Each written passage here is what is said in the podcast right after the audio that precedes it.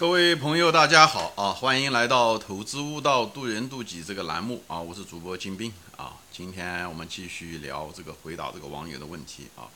就在一个你的股票在上涨过程中，刚刚上涨没多长时间的时候，怎么样克服这种持有的恐惧啊？啊，我前面说了啊，这种恐惧呃两种恐啊，一种恐惧呢是持有的时候你担心它会下跌啊，这种。恐惧啊，还有一种恐惧就是你卖出的时候会担心它有踏空啊，所以你在这两个恐惧之间来回徘徊啊。其实，呃，它的根还是一个东西啊，你这恐惧的情绪的来源，其实还是因为你信心不够啊。你一个对你研究的这个公司啊信心不够，还跟你对自己信心也不够，就是你可能对觉得自己对这个公司可能了解的还是不够啊。所以呢，嗯。也就是这种信心不够啊，所以这种情况下，呃，遇到这种情况，你应该多研究公司，还是应该继续研究公司啊。这实际上他也是在告诉你，你可能真的不是那么懂这个公司，所以那种恐惧本身并不是一定是坏事情啊。那么，怎么样子防止啊？后面呢，我就谈到了怎么样子提供一个建议啊，一个非常简单的一个建议，就是怎么样的防止你在上涨的时候卖出呢？啊？如果你真的是研究透了这个公司，那身上还有这个情绪，那怎么说呢？你就是你买入的时候就把你买入的条件，就当初的一瞬间买的时候，你就把它你的条件写好，就是你为什么买啊？核心理由不要写的多，只核心理由把它写出来就行了。以后呢，同时呢也写出来呢，就是持有的理由，就是你卖出的理由。好，你持有的理由如果再不存在了，那就是你卖出的理由，把它都写好。以后呢？不时呢拿来看一下，特别是你想卖出的时候呢，就把它看一看啊。因为当初买这个股票不容易，建立能力圈不容易啊。以后呢，又好不容易找到这家公司，又好不容易呢又等到了，耐心的等到了这家公司的安全边际，股价跌的时候你买入，安全边际的时候买入，对不对？这都不容易，都是在花时间的啊，花需要勇气的。以后买入的时候，甚至还要被套一段时间，对不对？这都是时间。如果是只是涨了个百分之二三十，你就把它卖了，这不是太可惜，是前功尽弃了。这个很多价值投资者失败就失败在这个地方啊，因为你失去的不仅仅是机会成本有多少钱，另外呢，你也失去了你曾经花去的大量的时间，好吧？所以这就是为什么你要把这些东西写下来啊，买入的条件、理由写下来，卖出的条件，以后呢，要不断的看。啊，就特别是像你想卖出的时候，就把那张纸条拿出来看一看啊。你如果实在还是不行啊，你觉得你这个人就是管不住自己，你就把这交给别人啊，就是把卖出的、把把卖出的理由、呃买入的理由都交给别人，就把账号就给别人就好了啊。这样的话也能解决，所以这是一个非常简简单的解决的一个方案。但是你别自大，总觉得这个钱都得要由我来挣啊，就是讲买入也是我，卖出也是我，这样才能证嗯证明我自己。那你这个就自我感太强了，所以你到股市上来，你要知道你是来干什么的，你是来娱乐的呢，还是为了来证明自己的呢？还是想出来赚钱的啊？我想股市大多数人第一步可能是想为了来赚钱的啊，以后才能说是来证明自己。所以呢，你一一个台阶一个台阶的上啊，所以呢，开始的时候呢，你还得要先挣钱，以后才说说去证明自己。所以把自己的那个自我感放下啊，你如果擅长买入，你就把它选股，你就把它买入。对不对？选好公司，安全边际下买，买了以后呢，嗯，你如果能够在下跌时候你敢持有，你把它持有。等它持有完了，开始上涨的时候，你就把它交给别人，好吧？交给相对来讲能坚守原则的人，好吧？这个就是前一节的这个总结啊。那么后面呢，还有一些什么分享呢？就是你买入的时候啊，还有一种防止你的方法，就是你的心态，你的你怎么样子用你的心法？就我就前面说了，人啊，其实最厉害的是他的心。还不是他的四肢，也不是他的大脑，好，最厉害的是人的心，所以呢，你要调整你的心态很重要。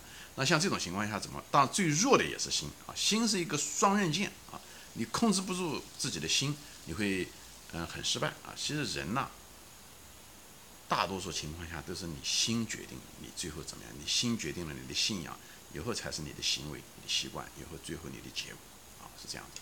所以呢。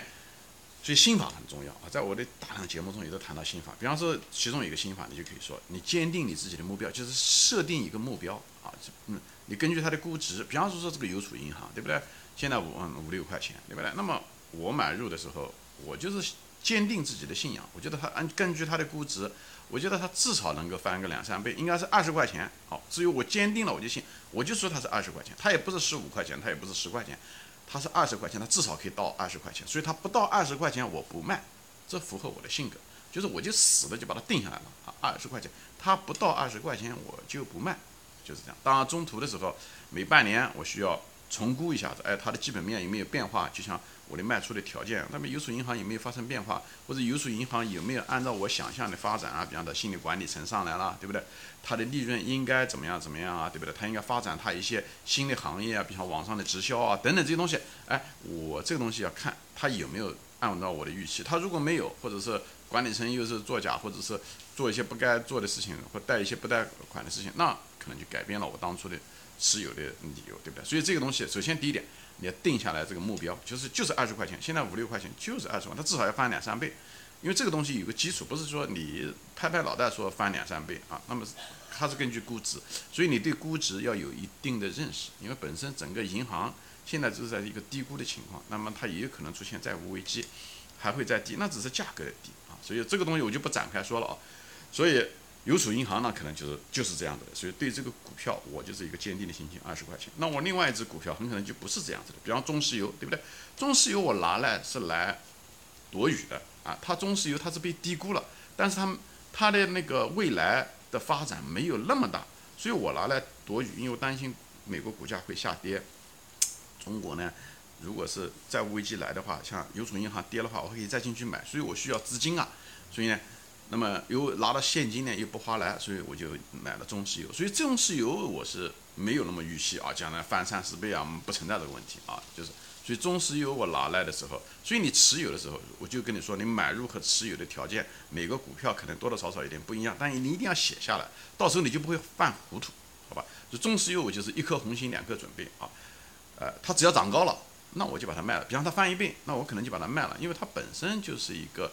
低估值的，但是不是低估到，呃，那么想象，它空间也不是讲，嗯，十倍的股票啊，我不知道它是不是涨，这是反正我不认为它会是十倍的股票，所以呢，在这种情况下呢，我是拿它作为现金，与其拿的现金，还不如持有的中石油。所以，如果是啊，股市出现了暴跌，哎，那这时候我就把中石油给卖了，我买了更便宜的股票，也许中石油也跌，那也没关系，对不对？我可以买到更便宜的别的股票，比方是说，对不对？哎，那这样的话就可以。所以这个东西。取决于情况的变化，但这种情况的变化不应该改变你当初的买入和卖出的理由。那个框架应该是定下来的，只是你定期的去看公司，因为毕竟公司的经营有些东西你判断不了的，所以你要得判断一下子它发生的事情有没有违反你当初的时候那个持有或卖出的条件，这很重要。比方说，我再举个例子啊，呃，比方因为有些公司它利润一直在增加，比方说，我买了一家美国的一家就是。生化制药的一家公司啊，啊还买了不少，它，对不对？它就是市盈率就是挺低的啊，它市盈率也不高啊，有增长率也很高。那么我就把它买下来。那我买下来条件就是，我还得要求它每年利润增长要到那种程度。那么它股价如果它利润一年以后，比方翻了一倍，对不对？那它股价翻了一倍，对我来讲是再正常不过的一件事情，因为市盈率还没怎么变，还有那么高的嗯增长率，那我肯定是一直持有下去的啊。这种，所以呢就是。所以我就给大家介绍这个实际中发生的事情，因为你每个股票可能不一样，但是核心呢都是一样的，就是不管是中石油也好，还是邮储银行也好，还是我那家那种嗯生化制药公司也好，呃研发公司也好，这些东西都是需要每个股票都需要定期要看一下，不是每天看，不是盯着股价看啊，是每半年也好，一年也要看一下它基本面有没有变化，哎，你预期的东西是不是在发生着？哎，或者是你没有想到的糟糕的事情有没有发生，违反了你当初持有的条件啊？这个你还是需要。你不是一根筋的就说哦，我定下来哦，邮储银行应该涨二十块钱，不管什么事情发生，我都应该二十块钱，那是一根筋，那是个教条啊。那是一种刻舟求剑的一个方法。那那投资中是需要灵活性，但同时你不要过于灵活，超过了你原来当初的持有你的定下来的大的规则，那是不行的。所以我就在这方就是谈谈这些东西。那么首先就是说的就是这样，定下来一个坚定的一个信仰。他为什么要要坚定这个？你要有定一个很就是一个目标，在估值的基础上，或者是定期估值的基础上定下来这个目标。因为什么？为什么要定？就是一定要定，就是因为这个心理的定或者定的这个目标，就是为了治一个东西，就是市场先生。因为股市它的本质就是波动，所以你它波动的时候，你如果是看着股票，因为不管怎么说呢股价。会在你的心理上会产生冲击的，你有意无意都会产生冲击，对不对？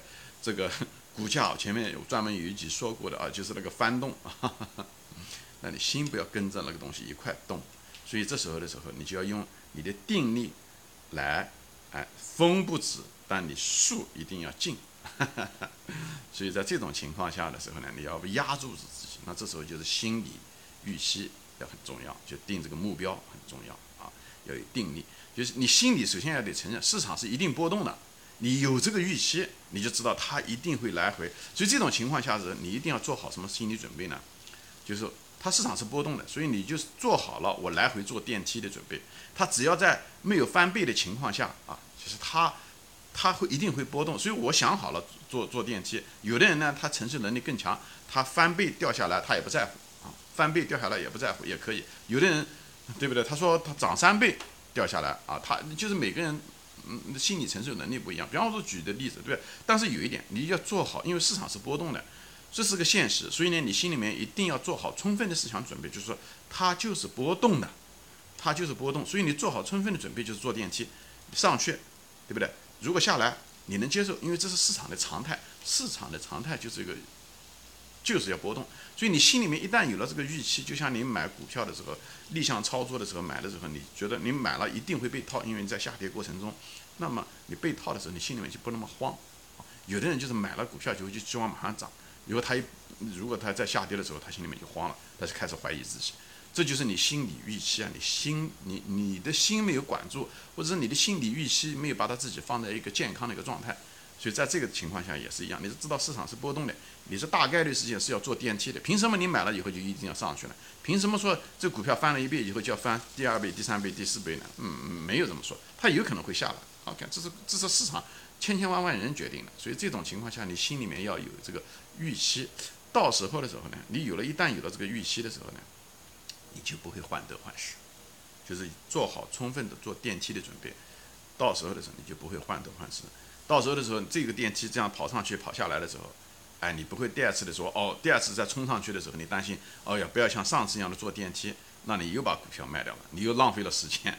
所以就在这个地方，就是特别是有的是只是涨了百分之二十三十，有的人就受不了，觉得哎呀，那三十亏了。因为股票前面说了啊，这个级别越低，你给你的这种坐电梯的这个这个频率就越高，所以你后悔的机会是越多。你如果老这么想的话。